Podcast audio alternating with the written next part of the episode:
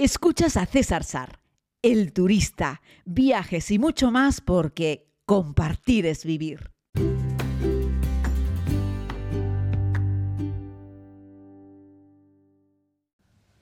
Saludos a todos y a todas, querida comunidad. Aquí estamos en la Casa de Campo de Madrid, después de dar un agradable paseo y hoy vamos a compartir este ratito con Sebas Álvaro, que además es amigo, eh, que además he tenido la suerte de comerme sus galletas para el desayuno. Mamón, mamón, con café hay líneas rojas, ya, lo dice Putin, hay líneas rojas que no puedes traspasar porque si no ponemos la bomba atómica de por medio. Y una cosa es poder quedarme por la noche en su casa y otra es comerme tus galletas para el desayuno. Esa es la línea roja. bueno, yo creo que no necesita presentación Sebastián Álvaro, pero por si hay alguien que no lo conoce, deciros que es el director y creador de Al filo de lo imposible, periodista, escritor, expedicionario, aventurero, amigo de sus amigos, amante de la buena vida, es un vividor, como explica en alguna de sus conferencias, es el hombre que más expediciones ha organizado y dirigido en el mundo no en España, en el mundo. Lo digo porque a veces siempre es más fácil irnos a buscar estos datos y pensar que la respuesta va a ser un tal Smith en Estados Unidos. Bueno, pues no hay ningún Smith en Estados Unidos ni en ningún otro lugar del mundo que haya dirigido y organizado tantas expediciones. Ha estado en el Polo Norte, en la Antártida varias veces, ha cruzado todos los océanos, ha estado en todos los grandes desiertos. Es decir, la aventura va ligada de la mano de Seba Álvaro eh, y con quien me gustaría, Sebas, que conversásemos un poquito sobre eso, sobre aventura. ¿Cómo se, cómo se es un aventurero? ¿Cómo se llega a ser un aventurero o cómo puede uno decir yo soy un aventurero? ¿En qué momento puede uno decir que es un aventurero? Bueno, eh, eh, primero déjame que haga una pequeña entradilla para decir que en realidad no soy un caso, iba a decir excepcional, probablemente sea un caso excepcional, pero no tan excepcional. Y lo digo porque siempre que hacemos esa comparación con los Smith o con el pirata Morgan, eh, eso es pura propaganda anglosajona. El mundo, el gran mundo de la aventura fue dominado por españoles, fundamentalmente. En el, pasado. Eh, en el pasado, claro. Eh, esos años que cambian el mundo y que viene a ser entre 1500 y 1700 que en realidad serían casi entre 1500 y 1800. Ese periodo dura 300 años en los que el mundo cambia de faz. Y cambia de faz empíricamente, no es una opinión eh, mía, sino que antes de los españoles el mundo era de una forma determinada, que de alguna forma es el mundo que retrata eh, Ptolomeo en los, en los mapas y el, que, el mundo que intenta globalizar Alejandro sin éxito y que era, venía a ser tres continentes, que es tres partes de continentes pequeñitos, un poco de Europa, un poco de África y un poco de Asia. Y sin embargo, cuando hace 100 años, ah, digo 500 años, ahora el Cano completa la vuelta al mundo, el mundo se hace global. Es el mundo que conocemos y en el que cambian todos, eh, digamos, todos los modelos. Los mares que hasta entonces separaban el mundo y los continentes y era el océano proceloso lleno de, dragones y de fieras, eh, sin embargo se convierte en las autopistas que van a unir los seis continentes de la Tierra.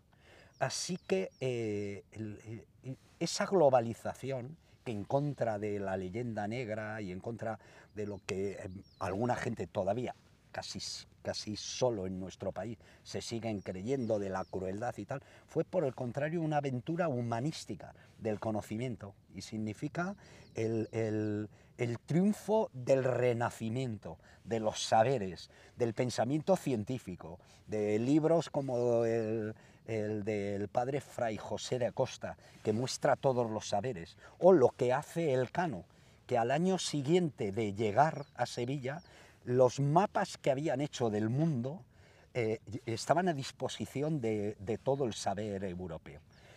Eh, lo digo porque con esa base seguramente vamos a hablar mucho mejor de lo que es la aventura hoy en día. Claro.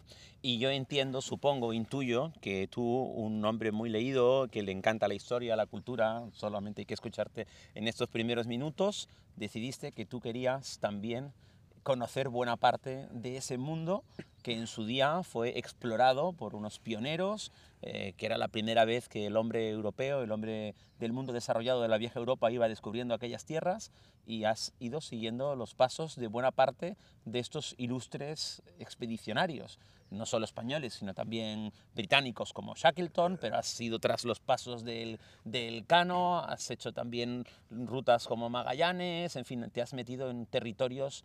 Eh, Porque así es la humanidad. Es que la humanidad... No, hay gente que se queda en casa, ¿eh? Bueno, ya, no.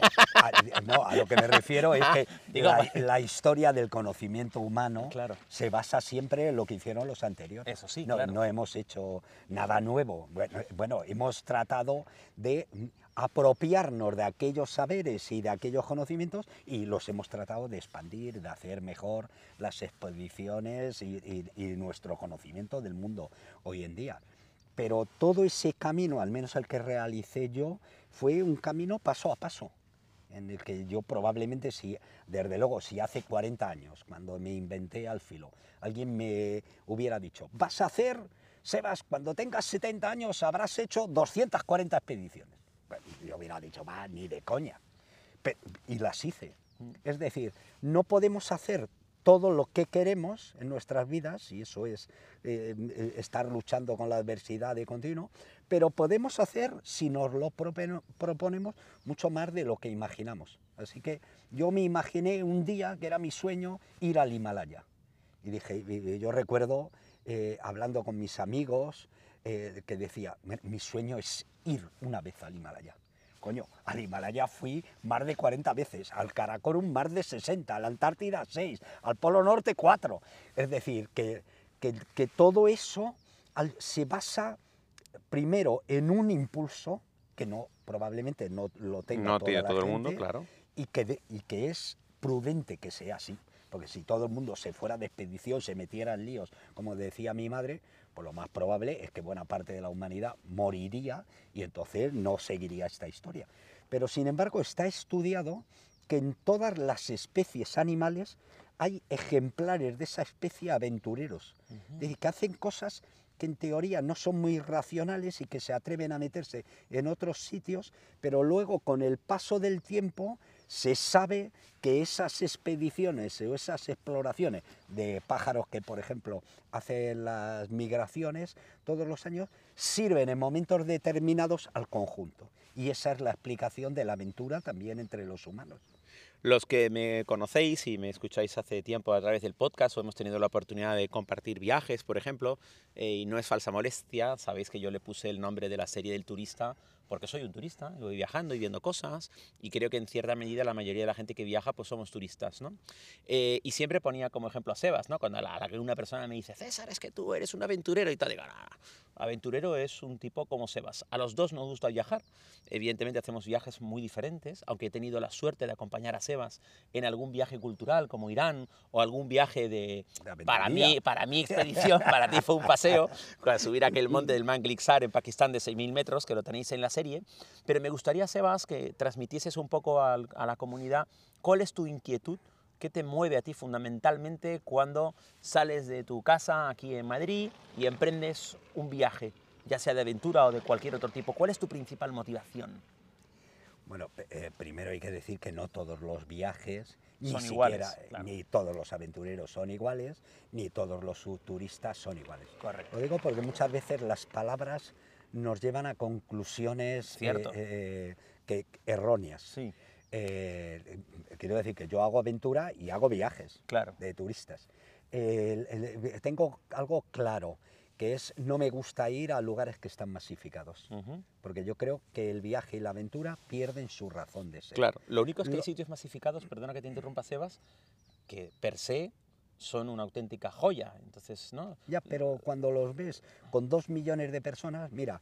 Eh, ¿Y qué haces para evitar mm, San Pedro? ¿no? espera, ah, eh, eso es. Ese es el tema. Sí, eh, yo a, a, Italia voy. Has ido miles de veces, o sea, vas cada año. Sí. Y lo descubrí de joven.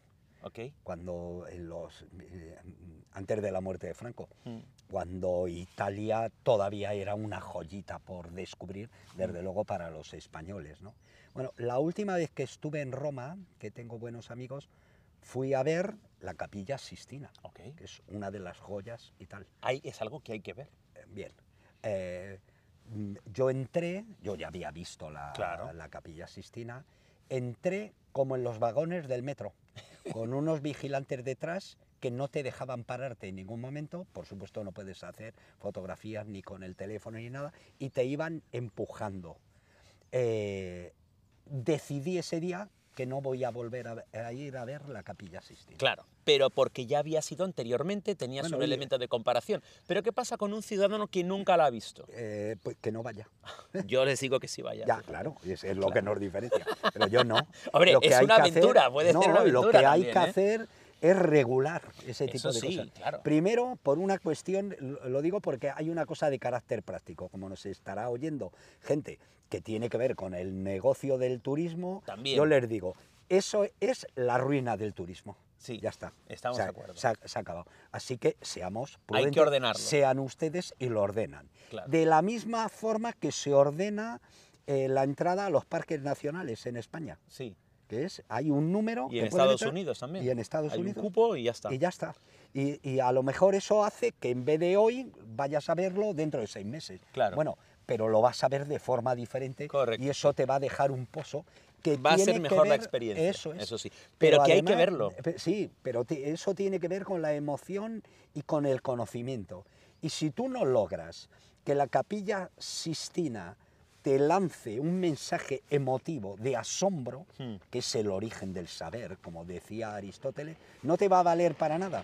Y para verlo así, empujándote una gente, hay unos libros magníficos que en detalle puedes ver las cosas que pintó Miguel Ángel y que a ti te dirán, coño, pues un día querré verlo. Claro, pasa es que hay cosas que no, sobrepasan, ¿no, Sebas? No, pero es que lo tenemos que hacer. Lo No, digo- sí, digo lo, que lo digo, regularlo, lo- lo sí. tiene que hacer Italia. Pero yo, que Italia haga lo que quiera. Pero España, ahora mismo, con 85 millones de turistas al año, tiene que empezar a pensar ya en cómo regulamos eso. En eso estoy de acuerdo. Y, y ahí no es malo. Ahí lo que tenemos es una oportunidad. Y la oportunidad es una clase de turismo más responsable y más saludable. Lo tenemos en Pero eso no lo puedes mano. ¿Eh? Porque para eso es difícil elegirlo, ¿no, No, Sebas? no. O sea, tú puedes regular el cupo de personas que entran, ahora no la calidad del turista que va a ir, salvo que te dediques a subir el precio, lo que no te No. da, no te cambias la calidad. No, sino que no, que no, es justo al contrario. La- Es que probablemente lo que tengan que hacer es o las empresas o el gobierno contratarme a mí, porque yo sí, Sí. que sé cuál es el Sí. camino, pero vamos, lo, lo puede hacer cualquiera. Pues lo que tenemos que hacer es eh, eh, todo eso que se habla de la España vaciada, que es las mejores iglesias góticas, el mejor románico, mm, parte de la mejor gastronomía, los mejores senderos, vamos a hacerlo allí. No vas a ir en coche. Ya, pero Te- eso- Te, vamos a llevar caminando. ¿O vas a caminar cuánto? ¿Dos días, tres días, cinco días? Sí, eso Lo que quieras. se podrá hacer, pero seguirá siendo minoritario, ¿no, Sebas? No. O sea, pero tú no, No. le puedes... eh, la No, gente al final que querrá no, ver, que querrá estar te- en el corazón de Toledo, en el corazón no, de Segovia. no, te Por- equivocas, ¿Sí? te equivocas, sí. ¿Cuántos, eh, ¿Cuántos senderistas tenemos en España ahora después de la pandemia?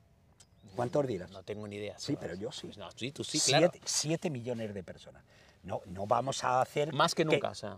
Claro, no vamos a hacer que 46 millones de personas tal, pero vamos a lanzar a la gente la, la- la idea de que si usted camina, lo que ve se le queda en el corazón. Sí, eso, Sebas, Eh, pero... pero además vas a bajar la diabetes y la obesidad, que son las mayores causas de mortalidad. Vamos a reducir el presupuesto de la seguridad social y la sanidad Ya. a la mitad. Que es sí. decir, es todo bueno. ya Eso- está. tienes es razón, tienes razón. simplemente lo que pasa es que eso no lo vamos a hacer de hoy para mañana. Pero volvamos a la Capilla Sistina y a la Basílica de San Pedro, Sí. Como ejemplos máximos de masificación turística. Eso es. Las veces que he entrado a la, ca- a la Basílica de San Pedro, siempre he llegado a la conclusión de que aunque la haya filmado para mi serie, es imposible transmitirlo con la cámara. Algo que tú te tiene que haber pasado un millón de veces cada vez que estás en el Karakorum y le dices a un cámara que te saque un plano de algo y no hay coño forma de, de reflejarlo en la tele, Sí. porque aquello es que no tiene nombre, ¿no?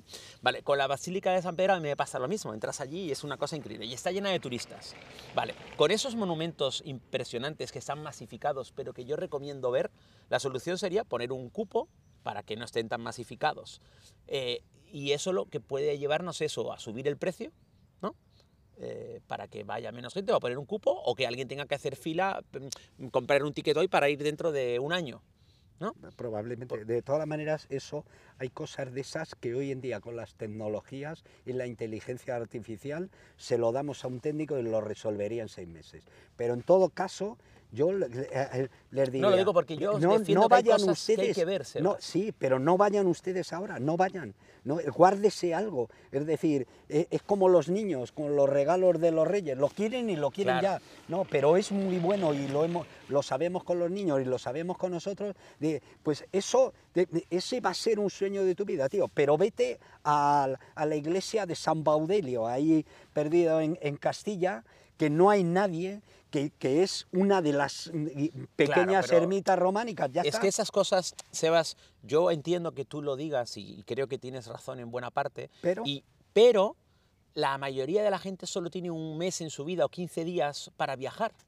Y yo creo que antes que irse a una de las preciosas iglesias que está a las afueras de Florencia, sería mejor estar viendo el Duomo. pero, olvídate, pero, sí, pero es que eso es verdad.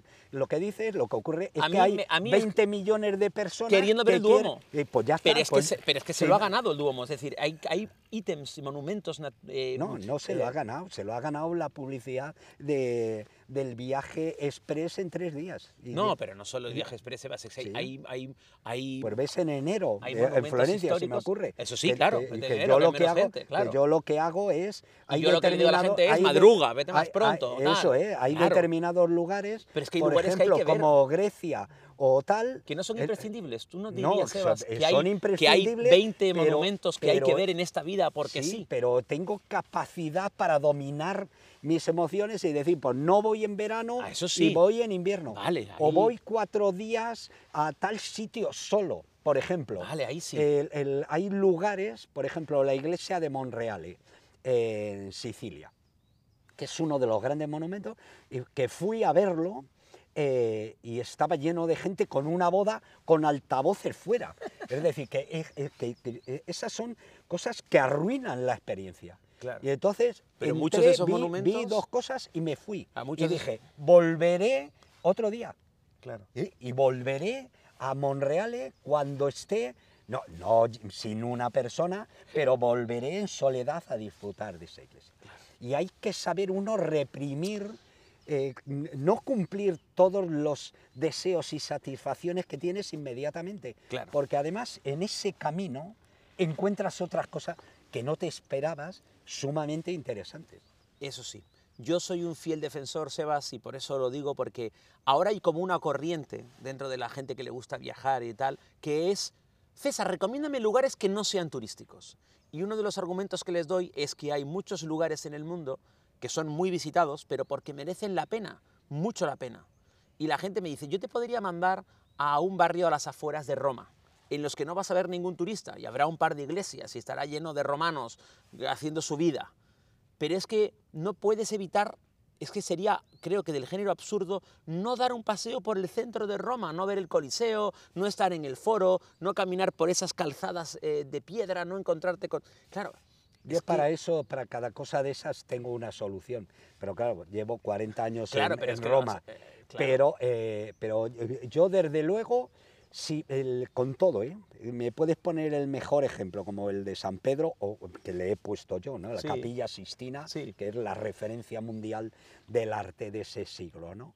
Y, no iría, no iría con gente a verlo. Pero porque ya has estado, Sebas. Bueno, pero y, si no hubiera estado, buscaría de qué forma dentro de ahora, dentro de dos años, enterarme Mira, otro ejemplo natural, Gran Cañón en Estados Unidos, el Gran Cañón del Colorado, ¿no? Que es la gran grieta que hay en el planeta. No hay nada igual en el mundo con respecto a una, un cañón. He visitado varias veces. Yo también. Y, está llena de gente también. No, pero hay que verlo.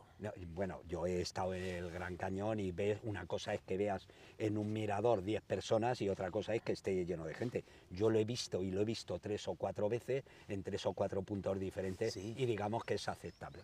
Pero una vez dicho eso, es que el Gran Cañón no me la pone.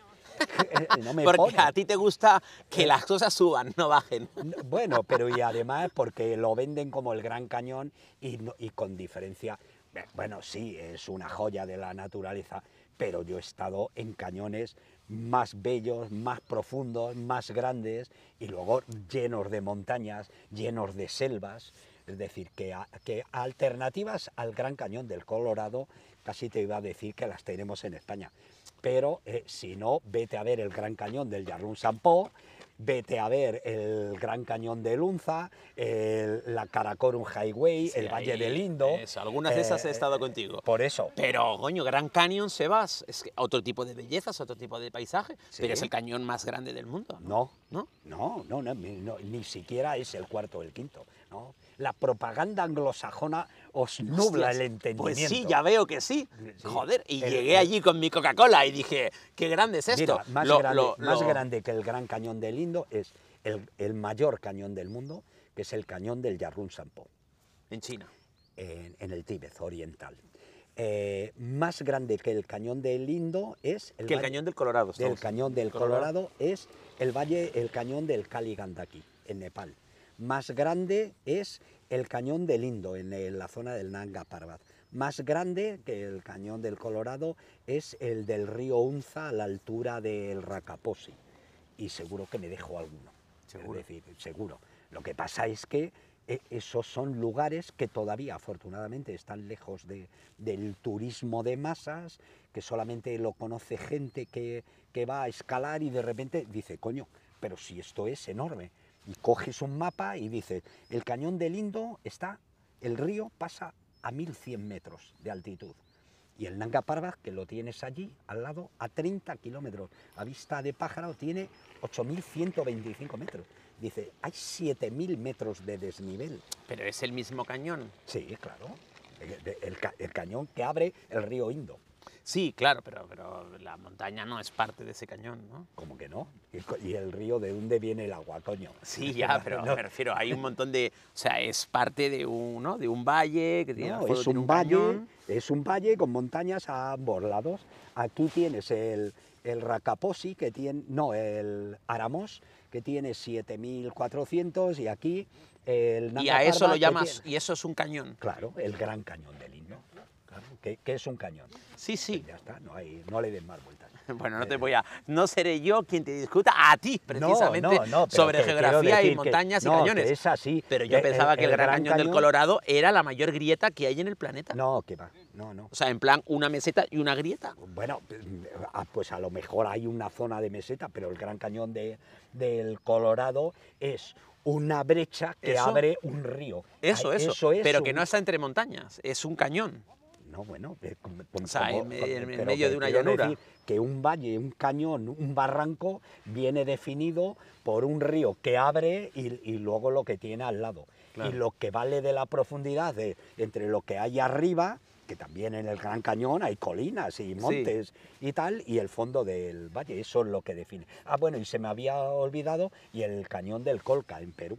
También, que Ah, son sí. más Es grandes. muy- sí. sí, sí, ahí que no quiero decir, el, claro que es bonito el, el cañón del Colorado. Hay zonas al lado que me gustan más del- de, de Utah, del- de que aquellos paisajes desérticos Sí. me parecen que es lo más bonito de, de que por cierto, Unidos. por estar aquí en Estados Unidos, el, si escuchan ruido, eh, es que, en fin. Coño, lleven ustedes los perros atados, joder. No, vale, vale, no. Es que estamos en la casa de campo y, y bueno, pues hay gente, ah, se ha venido un perro y casi se nos ha comido el teléfono con el micrófono y hemos visto peligrar la grabación y todo. No, Y ya. y- y- y la existencia. Y la existencia, porque además es un perraco grande, es un perro, No, es un eh. perro, ¿cómo es eso? Es un husky de estos, ¿no? No. Sí, sí. Sí, Ya. Dice que estamos No. haciendo una grabación, no pasa no, no, nada. estamos, estamos, Estamos grabando. estamos grabando, sí, sí. Estamos Pero seguimos, grabando. seguimos grabando, es que no estamos parando la entrevista, no te ¿sí? preocupes. No te preocupes, gracias. Bueno, pues ya veis, amigos, esto es la cosa del directo, sobre todo cuando estás con, con Sebas Álvaro, que además lo conoce media España. Eso es así.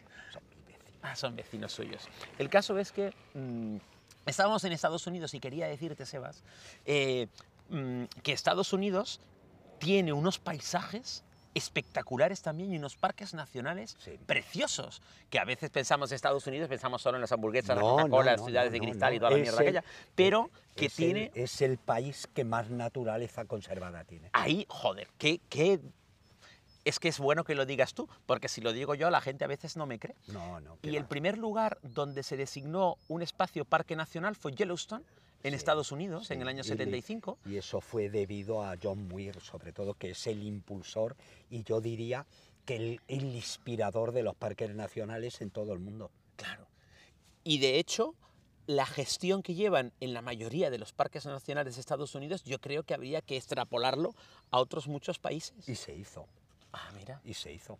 De hecho, España copia los parques nacionales de Estados Unidos. En la... Y, y es uno de los países pioneros, porque en 1918 se hacen en España los primeros parques nacionales que son de montaña, son Covadonga y Ordesa, a instanciar de- del inspirador que es don Pedro Pidal, el marqués de Villaviciosa de Asturias, el tipo que primero sube al, al Naranjo de Bulnes y lo hace como impulso de los parques norteamericanos.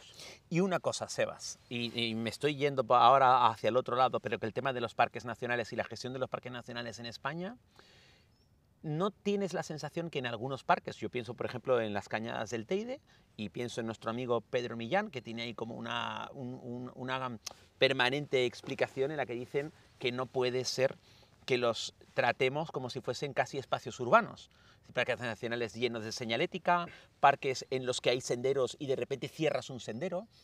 Si precisamente, nieva, si precisamente nieva y se cierra el parque. se cierra el parque. Entonces, un tipo como tú que coge unos crampones, un piolet y un poco de cuerda y dos amigos y puede subir cualquier puñetera montaña en el corazón del Karakorum donde no hay cobertura, no hay ambulancia, no hay nada de nada, ¿cómo te podemos decir a ti que no puedes caminar por cualquier sendero en el parque en el Teide porque nieva, por ejemplo? Si precisamente lo que os gusta, ¿no? Es caminar cuando hay nieve. ¿Qué pasa con esa gestión que se está haciendo de los parques nacionales en los que se cortan los senderos como se corta una calle de una ciudad? Pues que eso es una mala gestión Ah, y una mala forma de entender lo que debe ser un Claro. parque nacional. Hay que decir primero que los mm, estadounidenses lo tenían fácil porque tenían una extensión de terreno. Enorme. Hay parques nacionales en Estados Unidos que son casi provincias en España.